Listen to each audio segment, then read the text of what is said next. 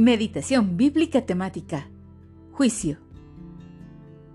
El juicio es el conjunto de actos que se llevan a cabo ante un órgano del Estado, es decir, un juzgador, para que éste, con base en hechos probados y mediante la aplicación del derecho, resuelva un conflicto o controversia suscitados entre dos o más sujetos con intereses opuestos.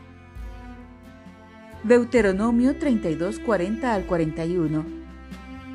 Levanto la mano al cielo y declaro, tan seguro como que vivo para siempre, cuando afile mi espada reluciente y en el día del juicio la tome en mis manos, me vengaré de mis adversarios, les daré su merecido a los que me odian. Eclesiastés 3:17 yo dije en mi corazón, al justo como al impío juzgará Dios, porque hay un tiempo para cada cosa y para cada obra. Eclesiastes 12:14 Porque Dios traerá toda obra a juicio, junto con todo lo oculto, sea bueno o sea malo.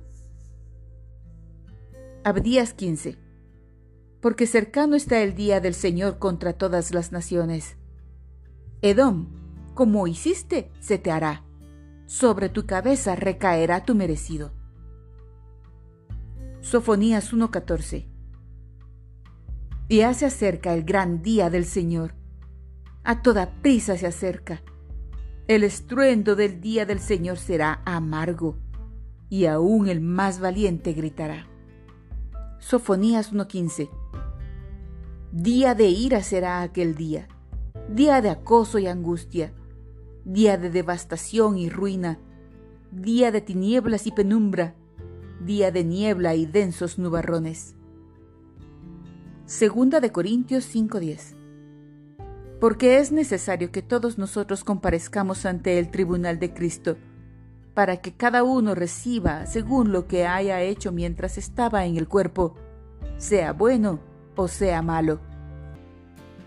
Primera de Juan 4:17 Al vivir en Dios, nuestro amor crece hasta hacerse perfecto. Por lo tanto, no tendremos temor en el día del juicio, sino que podremos estar ante Dios con confianza, porque vivimos como vivió Jesús en este mundo.